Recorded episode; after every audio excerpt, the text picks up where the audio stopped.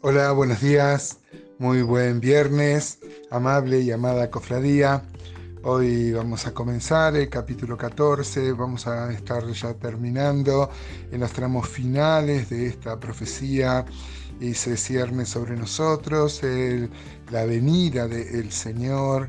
Em, el Señor viene en momentos, ya hemos visto que la profecía habla de que el pueblo va a ser eh, disciplinado, también si uno lo une con los textos de Daniel 9, por ejemplo, este, que hay 70 semanas determinadas sobre Jerusalén y sobre, y sobre Israel, y falta una semana, una semana que el Señor dijo iba a ser de gran tribulación. También hemos visto en el capítulo anterior que los judíos van a reconocer a un Mesías, pero ese es un falso Mesías, va a ser el anticristo y ayer habíamos terminado que el remanente fiel iba a pasar gran tribulación, gran prueba.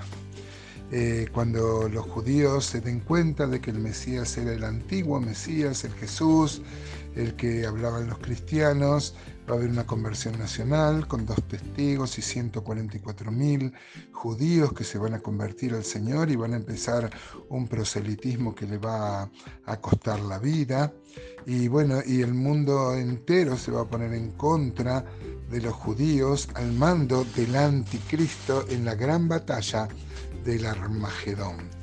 Ahí el pueblo se va a encontrar en el valle de la decisión, en el valle donde no tienen posibilidad de escapar ante una muerte segura y ahí va a venir el Señor y va a partir el monte Sión. Creemos, amados hermanos, que esto se va a dar sinceramente porque ya se dio una vez cuando los ejércitos de, Faraón eh, eh, primero los deja salir y luego se arrepiente y los persigue.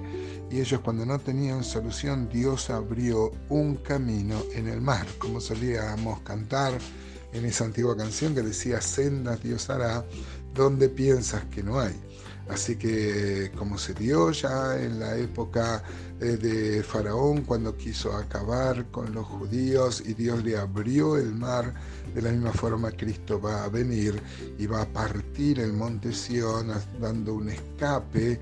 Dice que el monte se va a tirar a la derecha y a la izquierda y el pueblo va a pasar y va a escapar de los ejércitos que los van a querer matar. Ese partimiento también va a ensanchar el territorio y va a preparar el territorio para lo que, lo va, lo que va a ser el, el, milenio, donde los judíos van a tener lo que nunca han tenido en su historia, que es este, la, totalidad de la tierra prometida, ni aún en los tiempos de Salomón, que prefiguraba este, este reinado, eh, ni en esos tiempos se pudo tener cabalmente toda la extensión de la tierra prometida. Así que apasionantemente vamos a ver entonces en los primeros siete versículos del capítulo 14. En mi Biblia tiene un título que dice la llegada del día del Señor. Y dice el versículo 1, he aquí, el día de Jehová viene. Ustedes saben que el día de Jehová no es un día, es una serie de acontecimientos. Empezó eh, con el arrebatamiento de la, de, la, de la iglesia, luego con la última semana de Daniel 9 y luego con la venida de Jesucristo con sus ángeles a pelear, defendiendo al pueblo de Israel. Repito entonces Zacarías 14.1, dice, He aquí el día de Jehová viene y en medio de ti serán repartidos tus despojos. O sea, en medio de la ciudad los enemigos van a repartir despojos. Porque yo reuniré a todas las naciones para combatir contra Jerusalén. Y la ciudad será tomada y serán saqueadas las casas y violadas las mujeres. Y la mitad de la ciudad irá en cautiverio, mas el resto del pueblo no será cortado de la ciudad. Después saldrá Jehová y peleará con aquellas naciones como peleó en el día de batalla.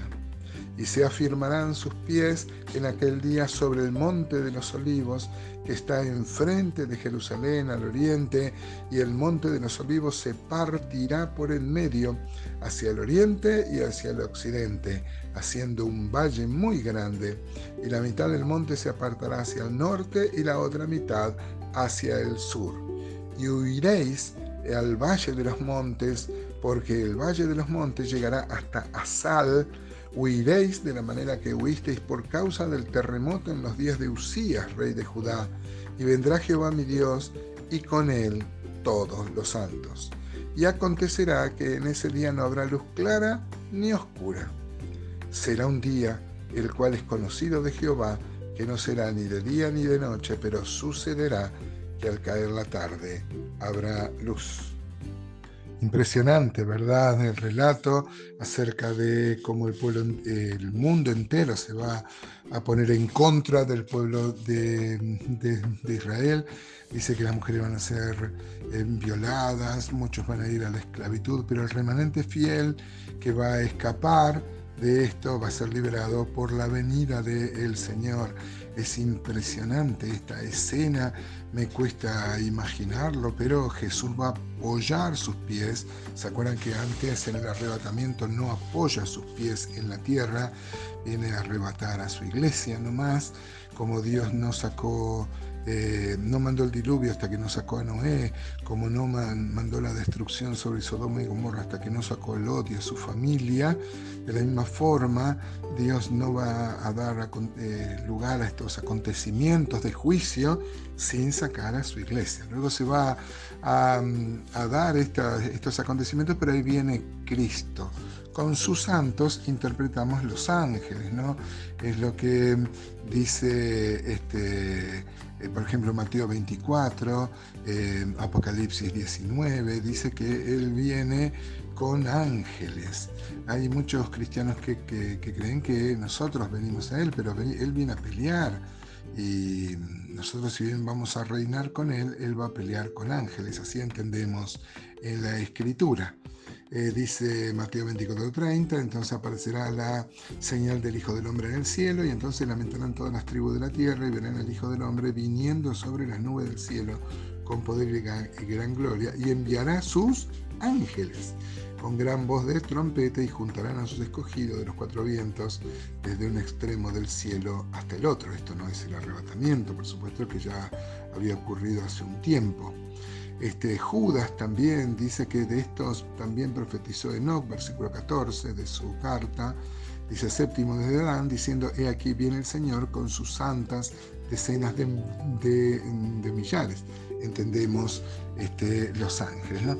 Maravillosa visión, amados hermanos, dice que ese día va a ser un día donde no va a haber ni luz ni oscuridad, o como traduce Calvino, que no va a haber luz clara, sino oscura. Va a ser un día de mucho sufrimiento, pero ahí viene Cristo a instaurar el reino, que es la última de las dispensaciones. No te maravilla esto, hermano, no te maravilla que Dios nos cuente todo su plan, su economía divina y que seamos parte de ella. A mí por lo menos me da muchas ganas de alabar al Señor este, por esta gracia tan grande que ha derramado sobre nosotros, de hacernos parte de su plan y de su economía divina.